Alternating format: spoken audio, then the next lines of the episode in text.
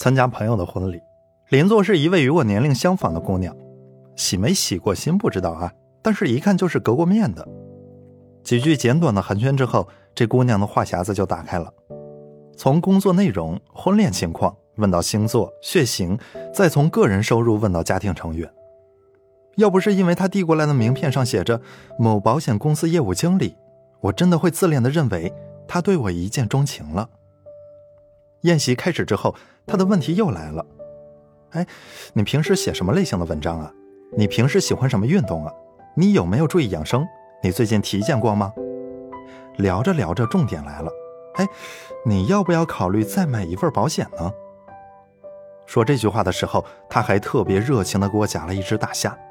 我赶紧把筷子放下，然后礼貌地微笑着说：“我不太习惯陌生人给我夹菜，谢谢。”其实浑身上下都起了鸡皮疙瘩，感觉就好像全世界的乌鸦都在我的头顶上列队飞行。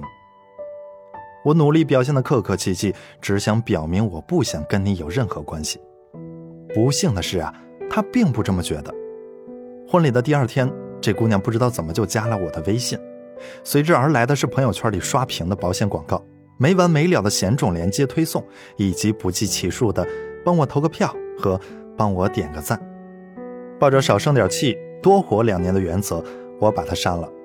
谁知道过了两天，他重新申请加我，附带说明竟然是啊，呃，你你是不是不小心把我删了呀？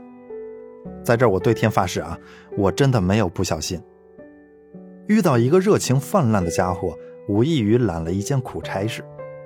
一来呢，你需要装出热情来回应他，这会让人非常难受；二来，这种热情消失的速度和出现的速度一样快，这种巨大的落差会让人觉得虚伪。而最赔本的地方是，这种热情既不会产生友谊，也不能交换见识，它更像是一种骚扰，一种侵犯。除了增加联系人名单的长度，影响心情、瓜分时间和注意力之外，毫无益处。热情泛滥的人往往是这样的：今天遇到陌生人 A，就跟 A 好的好像是失散多年的亲人；明天遇到陌生人 B，又跟 B 好的好像是久别重逢的老友。他跟谁都好的一塌糊涂，可好像谁都没拿他当回事儿。为什么会这样呢？因为他只是看起来热情满满。实际上，对每一段关系都是别有居心。行为一旦越了界，就马上底线全无；热情一旦过了头，就显得厚道不足。换个角度来说，当你发现有人故意把天聊死，故意听不懂你的暗示时，极有可能是因为对方不想和你发展任何关系。他不是蠢，也不是聋，只是对你没有兴趣。别想太多。毕竟啊。在这个世界上最稳定的关系就是没有关系。自从在一个电视节目上拿到了演讲比赛的冠军，叶子小姐就成了大忙人。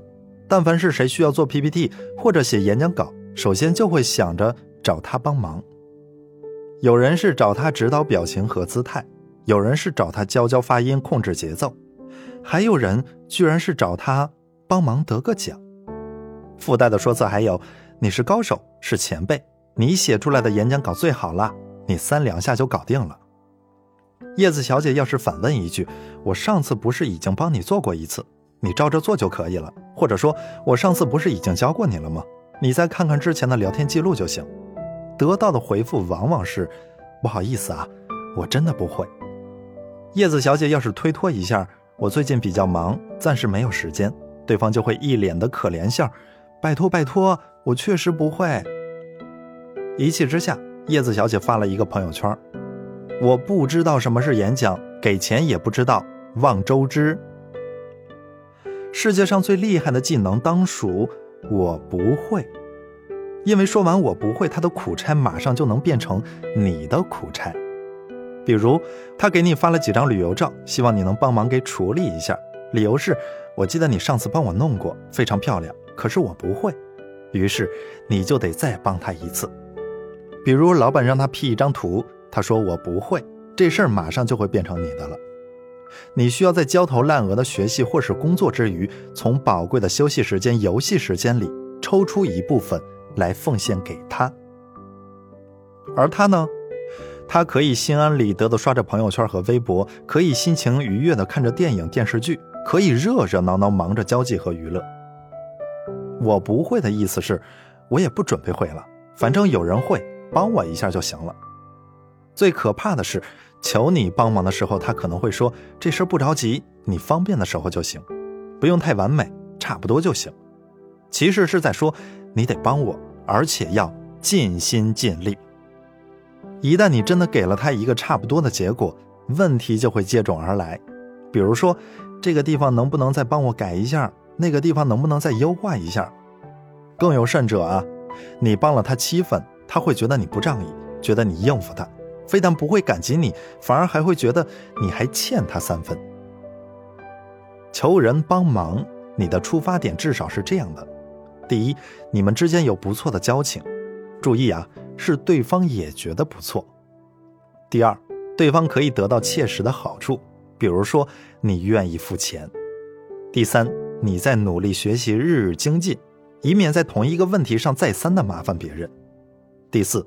你求助的频率很低，往往是发生在迫不得已的情况之下。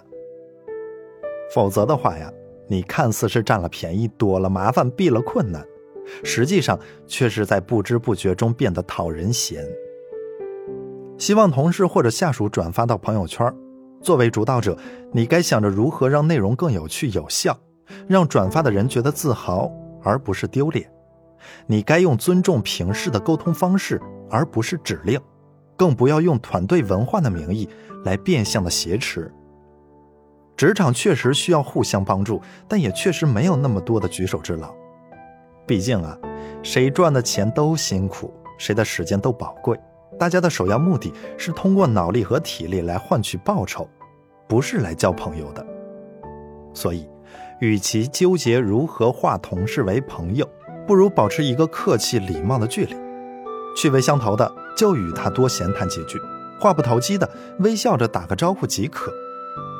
换个角度来说，如果对方没有爽快地答应你的请求，其实就约等于委婉地拒绝了你。比如他说：“我回去再想一想，我跟我家里人商量商量。”所以你就不要再没完没了地追问：“你上次还没有回复我呢，你是不是忘了？”你要记住啊，不是一个肯定的 yes。就是一个肯定的 no。